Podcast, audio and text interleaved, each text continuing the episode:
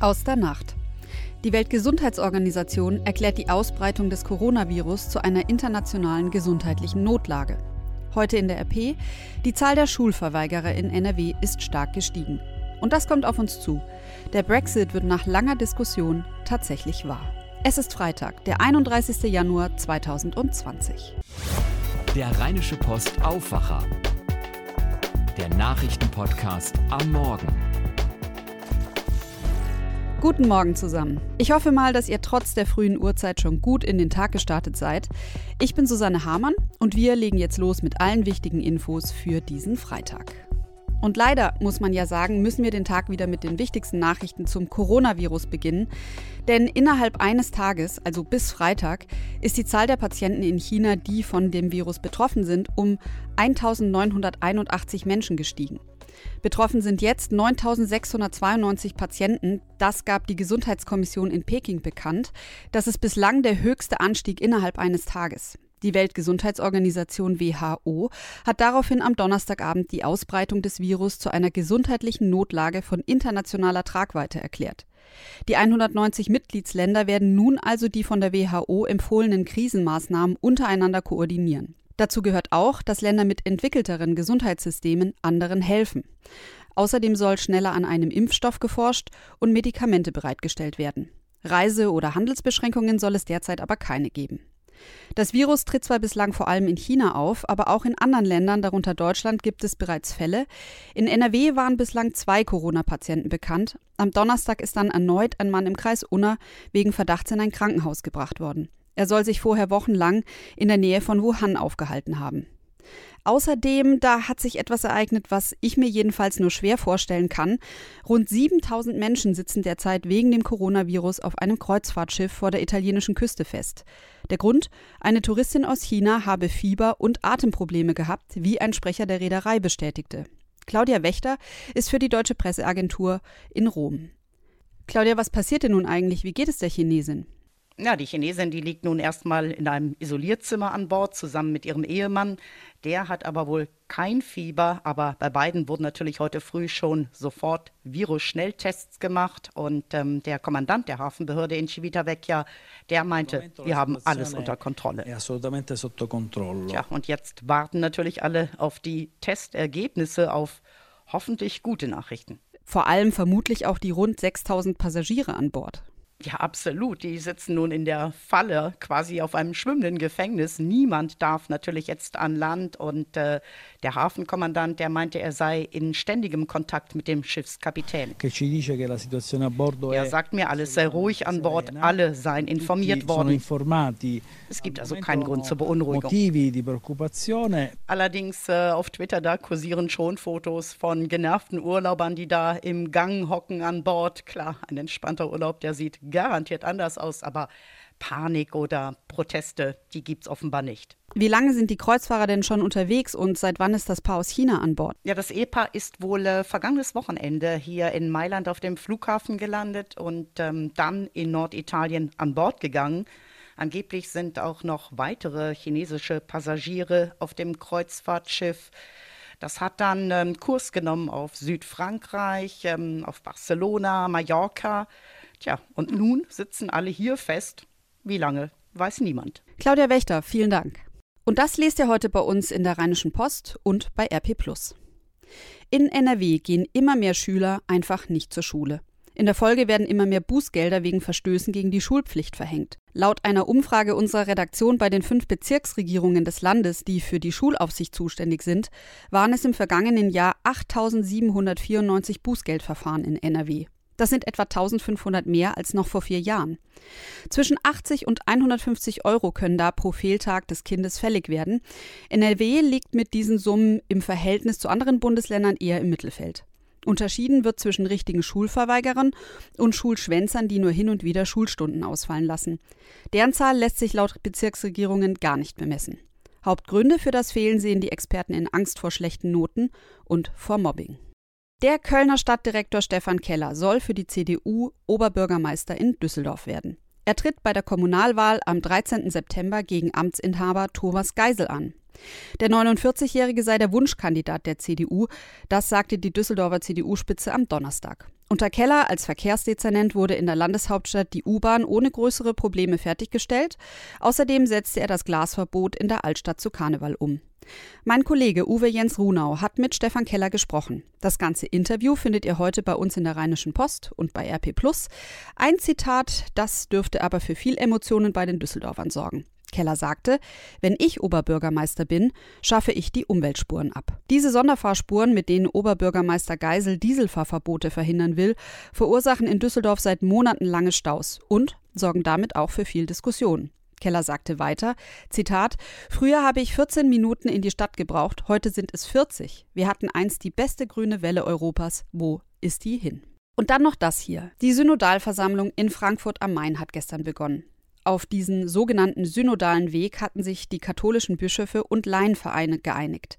Über zwei Jahre hinweg wollen sie bei mehreren Treffen über die Zukunft kirchlichen Lebens in Deutschland beraten. 230 Delegierte, Priester und Laien sind dafür nach Frankfurt gekommen.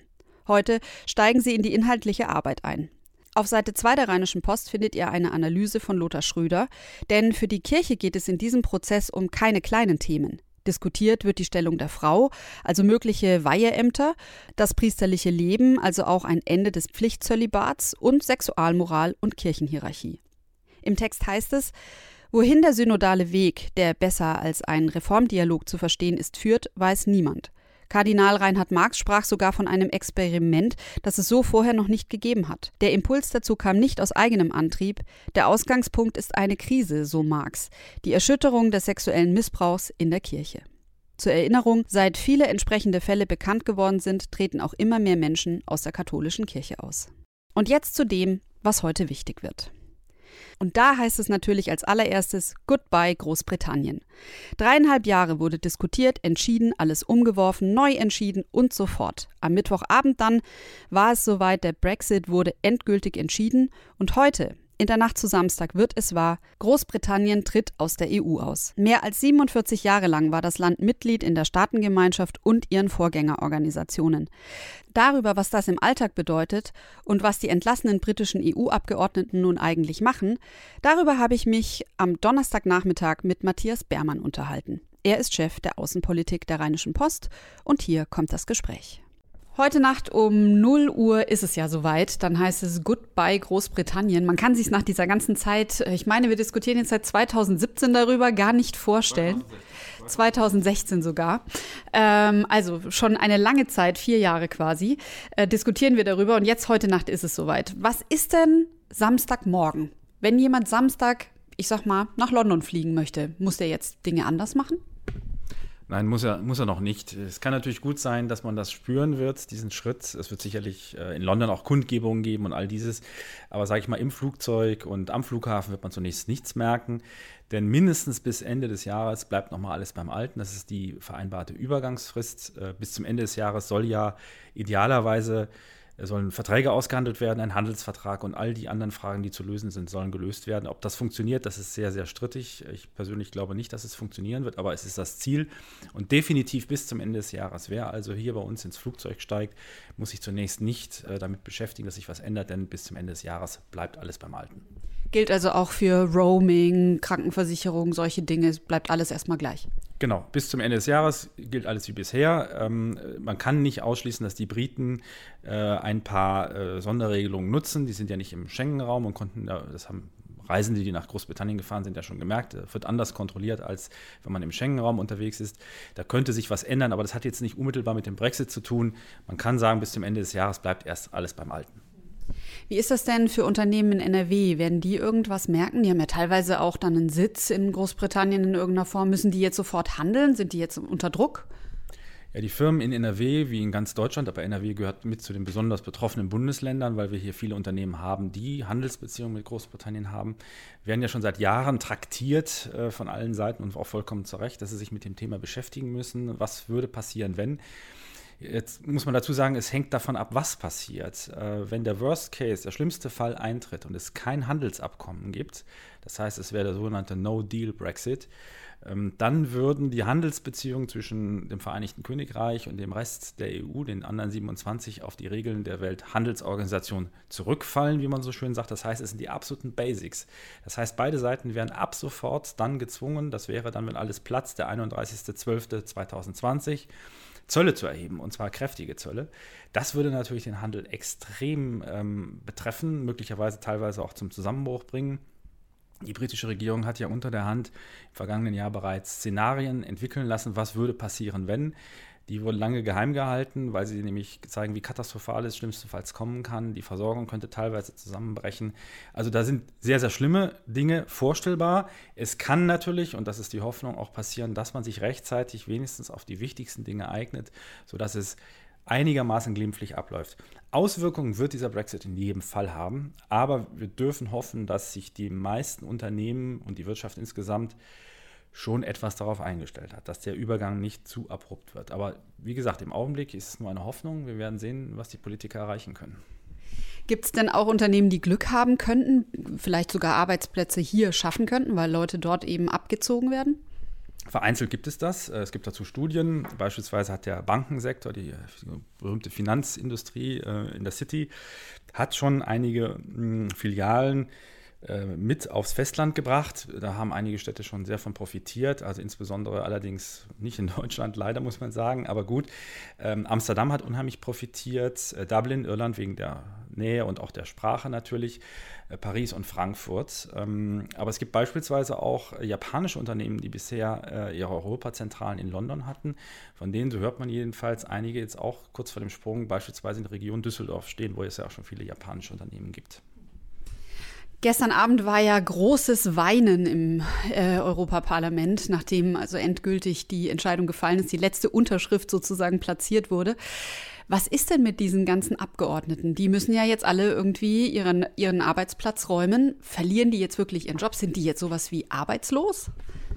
Die britischen Abgeordneten, ja, das ist ja ein, son ein sehr sonderbarer Fall. Ne? Es gibt 73 britische Abgeordnete. Ähm, es musste ja, weil sich der Brexit immer weiter verzögert hat, tatsächlich äh, das Vereinigte Königreich nochmal an einer Europawahl teilnehmen. Das sollte ja eigentlich gar nicht passieren. Sie mussten also teilnehmen, also sind Abgeordnete gewählt worden. Die werden jetzt alle ausscheiden, wenn der Brexit vollzogen ist. Und dann gilt für diese Abgeordneten, was für Abgeordnete gilt, die aus dem Parlament ausscheiden. Es gibt da, wie es im Bundestag auch üblich ist und in den Landtagen auch üblich ist, äh, Übergangsgelder, es gibt Pensionsregelungen, die ganz davon abhängen, wie lange die Leute dabei sind. Und ähm, wir ähm, haben ja auch in der Zeitung ähm, eine Geschichte zum Brexit, die sich speziell mit diesem Thema beschäftigt. Ähm, und damit vor allem, was bestimmte britische Abgeordnete, die jahrelang für den Brexit und gegen die EU getrommelt haben, im Europaparlament jetzt noch äh, für Geld bekommen, und zwar erkleckliche Summen. Das sind in Einzelfällen bis zu 200.000 Euro. Das hat sich also schön gelohnt für die Herren, äh, dass sie äh, gegen die EU Stimmung gemacht haben. Gut, Abgesehen davon ist das ein ganz normales Prozedere. Da scheiden Abgeordnete aus und bekommen dann die Gelder, die ihnen zustehen. Aber es ist ja schon mal gut zu wissen, dass Samstagmorgen nicht die ganze Welt Kopf steht. Vielen Dank, Matthias Bermann. Gerne. Wichtige Verkehrsprojekte in Deutschland sollen zukünftig schneller geplant und umgesetzt werden können. Darauf zielen Gesetzespläne von Verkehrsminister Andreas Scheuer ab, die der Bundestag heute beschließen soll. Vorgesehen ist beispielsweise, das Beseitigen von Bahnübergängen zu erleichtern, die Züge wie Autos ausbremsen. Dafür sollen Kommunen und Kosten entlastet werden. Alles Weitere kommt im Laufe des Tages. Und zuletzt noch das hier. Die Fälle von Kindesmissbrauch auf einem Campingplatz in Lüchte haben in ganz Deutschland für Entsetzen gesorgt. Gründe dafür waren vor allem Anzahl und Alter der Kinder, aber auch das mutmaßliche Versagen der Behörden.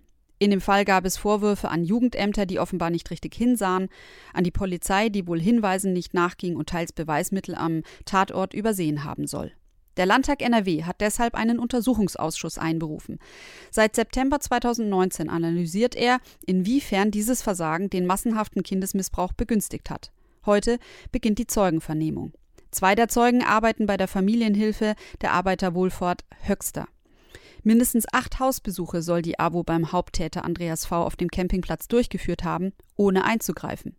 Bei dem dritten Zeugen handelt es sich um den Vater zweier kleiner Mädchen. Dem Vater soll das Verhalten von Andreas V. gegenüber seinen Töchtern und anderen Kindern seltsam vorgekommen sein. Er soll den Behörden nach eigenen Angaben verdächtige Beobachtungen gemeldet haben. So, jetzt aber wieder an etwas anderes denken. Hier kommt noch das Wetter. Und da bleibt es wie bisher von Winter einfach keine Spur. Das gilt für den Freitag, aber auch für den ganzen Januar. Laut deutschem Wetterdienst war der Monat nicht nur zu warm, sondern auch zu trocken. Es würde Monate brauchen und extrem viel Regen, um das auszugleichen, sagt der DWD.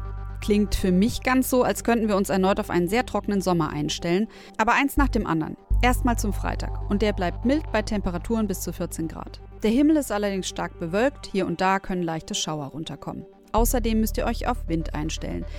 Böen bis zu 60 km/h erwartet der deutsche Wetterdienst heute. Da wird so mancher Regenschirm zusammenklappen. Am Samstagnachmittag dann womöglich sogar kräftige Schauer und es sind Gewitter drin. Sonntag zieht wohl sogar kräftiger Regen ins Land. Es dürften rund 11 Grad werden. Das war der Aufwacher vom 31. Januar. Mein Name ist Susanne Hamann und ich bin nächste Woche Dienstag wieder für euch da. Jetzt wünsche ich euch aber erstmal einen gelassenen Start in den Tag und ein schönes Wochenende. Mehr bei uns im Netz www.rp-online.de